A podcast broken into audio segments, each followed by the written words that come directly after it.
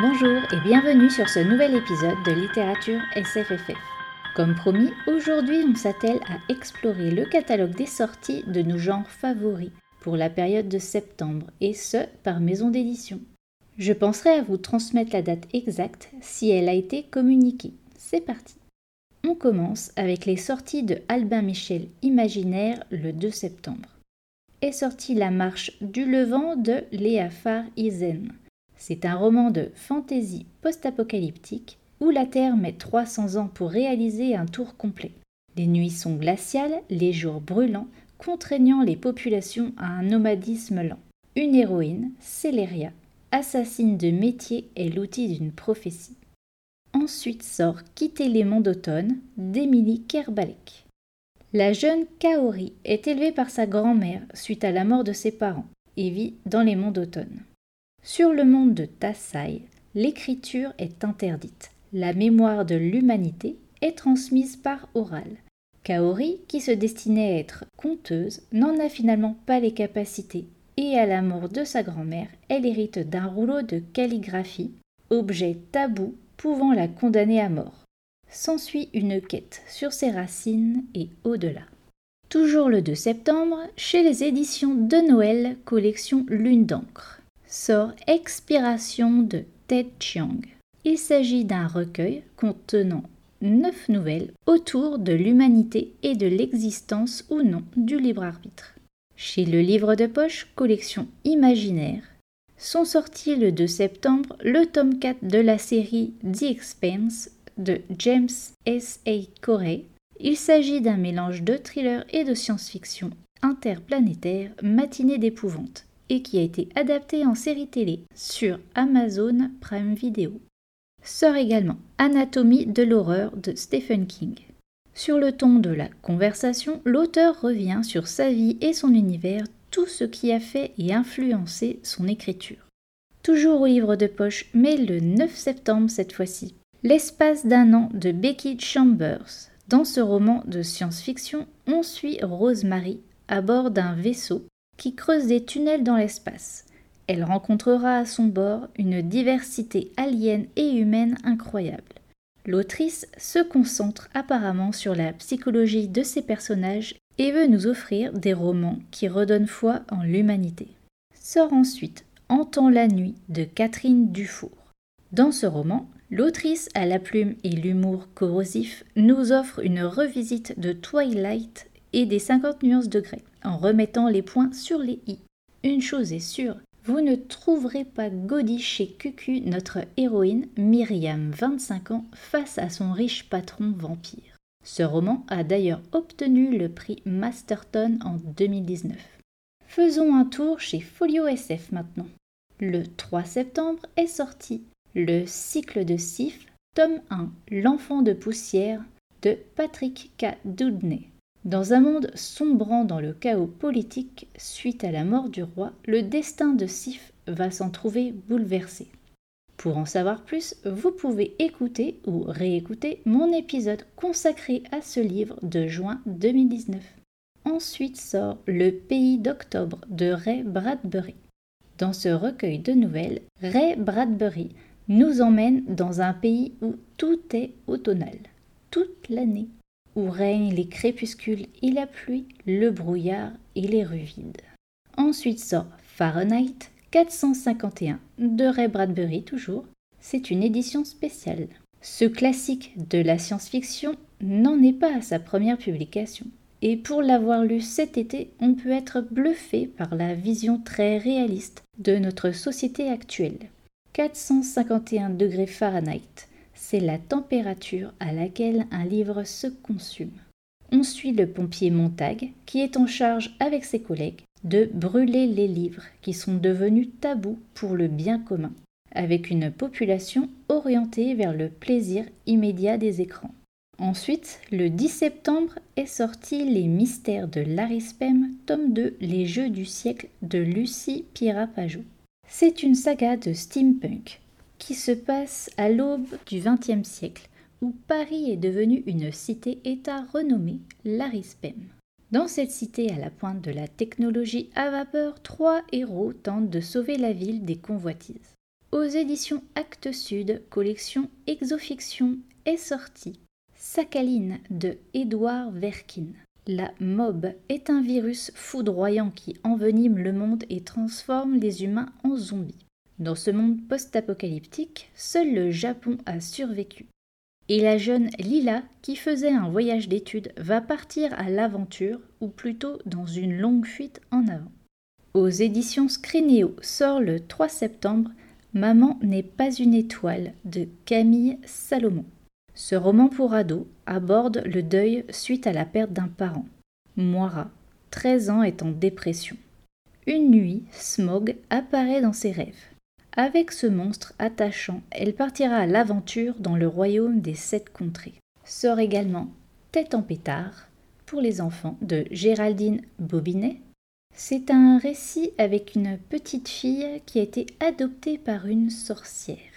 C'est un roman sur l'amitié et l'acceptation des autres et de soi-même. Leur dernière sortie est Million de Jeanne Bockney-Carl. C'est une grande épopée fantasy où le destin de trois héros s'entremêle pour sauver les trois royaumes d'une guerre dévastatrice. En ce mois de septembre est sortie aux éditions Plume Blanche les noces mécaniques de Marie Kneb. À Nea City, un lien alchimique unit les couples pour la vie. Clara, qui s'apprêtait à se marier par amour, n'y voyait aucun problème jusqu'à ce qu'un inconnu surgisse au cours de la cérémonie et devienne son mari. La voilà mêlée à un complot qui la dépasse. Pour les éditions J'ai lu Collection imaginaire, les sorties s'échelonnent tout au long du mois. Le 2 septembre est sorti L'Arche de Darwin ou Une préférence pour le singe de James Morrow. On est à Londres à la fin du 19e siècle où existe un grand concours de dieux avec une récompense de 10 000 livres. Chloé veut trouver des preuves pour réfuter l'existence de Dieu en volant le manuscrit de Charles Darwin, L'origine des espèces. Une équipe adverse veut prouver la théorie inverse en se lançant dans la quête de l'arche de Noé. Le 9 septembre est sorti Cursed, la rebelle de Thomas Wheeler. Il s'agit du livre à l'origine de la série du même nom sur Netflix. Nimu doit remplir la mission de réunir une épée ancestrale et un sorcier légendaire. Mais au contact de l'arme, elle sent son désir de vengeance devenir incontrôlable. Ensuite, le 16 septembre, sortira Rosen, le tome 2 de Laetitia Danae. Rosen est une princesse djinn. Son peuple a longtemps été l'esclave de celui des Dagnir. Pour obtenir une paix durable, un mariage arrangé entre princes héritiers est envisagé. Rosen va-t-elle plier ou se rebeller? Ensuite, quatre sorties sont prévues le 30 septembre. D'abord, The Only Ones de Carola Dibel. Dans une Amérique ravagée par les pandémies et une économie effondrée, Moira, SDF, survit en vendant des morceaux de son corps. Son génome est immunisé contre les agents pathogènes, ce qui intéresse un laboratoire de recherche. Il lui est proposé d'être mère porteuse. Moira accepte. Après tout, ce ne sera pas son enfant, n'est-ce pas? Sort ensuite Provenance, d'Anne Lecky. Il s'agit d'un roman de science-fiction écrit en inclusif si on en croit la quatrième de couverture. Ingray va mettre au jour, sans le savoir, une conspiration interplanétaire qui dépasse de loin ses petits objectifs personnels. Sort ensuite La quête onirique de Velit Boe de Kij Johnson. Ce roman a été inspiré par une nouvelle de Lovecraft, La quête onirique de Kadaf l'inconnu et des contrées du rêve. Kij Johnson change par contre de perspective en installant une héroïne dans son histoire. Exit la misogynie de Lovecraft. La nouveauté, c'est également une héroïne qui est loin de la vingtaine comme on a l'habitude. Vélit Boé, à l'automne de sa vie, se voit contrainte d'arpenter à nouveau les contrées du rêve à la recherche d'une étudiante disparue. Sort ensuite Rosewater, tome 1 de Ted Thompson. L'histoire se situe au Nigeria en 2066 avec un biodôme extraterrestre au milieu d'une ville qui procède à des guérisons miraculeuses et donne des pouvoirs particuliers à certains humains. J'ai parlé des deux premiers romans de cette série en février dernier, je vous renvoie donc à mon épisode sur Ted Thompson si vous voulez en savoir plus. Et pour finir, toujours chez J'ai lu le 30 septembre, mais cette fois-ci dans leur collection Nouveau Millénaire, c'est-à-dire leur grand format, sort La Tour du Freux d'Anne Lecky. Depuis des siècles, le Freux est le dieu qui protège l'Iraden. Mais désormais, les temps sont troublés. Le trône usurpé et le royaume envahi, le dieu reste muet. Éolo découvre un secret qui pourrait bien faire disparaître l'Iraden pour toujours. Aux éditions Le Bélial est sorti le 10 septembre L'arithmétique terrible de la misère de Catherine Dufour. C'est un recueil de 17 nouvelles de science-fiction qui esquisse les contours du futur de l'humanité. Notre place, comment on pourrait y être traité? Une science-fiction radicale qui fait rire à en pleurer, de joie ou de tristesse. Et le 17 septembre sortira Eriophora de Peter Watts. Ils sont 30 000, ils voyagent depuis 60 millions d'années. Leur mission, déverrouiller la porte des étoiles. Passons aux éditions Au Diable Vauvert. Est sorti le 10 septembre, cela aussi sera réinventé de Christophe Carpentier. Nous sommes dans un monde post-apocalyptique, le temps et l'écosystème sont détraqués, l'humanité est en perte de repères. Pour autant, face à cette situation, des nomades tentent de réconcilier le biologique et l'éthique grâce à l'autosuffisance. Ce roman nous parle de la nécessité de repenser notre société actuelle. Aux éditions Les Moutons électriques, il y a eu trois sorties le 11 septembre. D'abord, Sous les étoiles de Thomas Gea, sorti dans la collection poche Helios. Kay Carson est resté deux siècles en hibernation. À son réveil, il se rend compte qu'humains et salamandres ne sont plus en guerre mais alliés contre les peuples indigènes de la planète Seinbeck qui les menacent. Ensuite sort Monts et Merveilles, tome 3, Opération Lorelei de Nicolas Texier. Nos héros vont cette fois partir à la recherche d'Avalon pour ramener le roi Arthur et sauver l'Europe qui est à feu et à sang. Et leur dernière sortie, c'est Mythes et super-héros de Alex Nikolavitch, un titre suffisamment parlant, un ouvrage qui répondra aux questions du genre quel rapport entre Samson et Superman, quel est le vrai Captain Marvel, etc. Aux éditions Les Forges de Vulcain est sorti le 11 septembre Les Abysses de River Solomon. Dans ce roman, on revient sur ces femmes noires esclaves jetées dans l'océan au moment de leur accouchement, ou quand elles tombaient enceintes. Sous la plume de River Solomon, ces femmes sont devenues sirènes. Ce livre est ma lecture actuelle en seulement quelques lignes, alors qu'il ne s'est pas passé grand-chose vu que je n'en suis qu'au début. Je n'ai qu'une envie, c'est de retourner à ma lecture. Je vous en reparle à la fin du mois. Passons aux éditions Pygmalion, collection imaginaire. Paraîtra le 16 septembre Le Fou et l'Assassin, intégrale 3 de Robin Hood. Je ne vais pas en faire deux résumés vu tous les tomes qu'il y a à lire avant, ça n'intéressera que ceux qui y sont déjà. En deux mots, il s'agit d'un orphelin, bâtard d'un prince, qui sera élevé en tant que futur assassin du roi. Sort ensuite La princesse de la nuit de Marion Zimmer Bradley le 30 septembre. C'est une histoire d'amour sur fond de magie avec dragons, créatures mi-homme mi-oiseau, de magiciens et de flûtes enchantées. Ensuite, chez Brajlon, on est de nouveau submergé par les sorties. En grand format sortira le 16 septembre. Salvation, tome 2, Les chemins de l'Exode de Peter Hamilton. Les salauds gentilshommes, tome 3, La République des voleurs de Scott Lynch. Les aigles de l'Empire, tome 3, La traque de l'aigle de Simon Scarrow. Solomon Ken intégral, version collector de Robert E. Howard. Et en poche. Les Chroniques saxonnes, tome 1, Le dernier royaume de Bernard Cornwell. Blitz, tome 1, Blackout de Connie Willis. Les bannis et les proscrits, tome 3, La guerre de la sorcière de James Clemens, Codex Alera, tome 5, La furie du princeps de Jim Butcher, Au royaume, tome 3, Le roi de Pierre Pével, Wild, tome 1, La mort ou la gloire de Nicolas Ims, la seule sortie qui me paraît intéressante vu tout le foin et les bonnes chroniques qui ont déboulé à sa sortie en grand format. White tome 1 La mort ou la gloire, c'est un groupe de mercenaires qui étaient jadis les meilleurs des meilleurs qui se reforme des années plus tard pour sauver la fille d'un des leurs.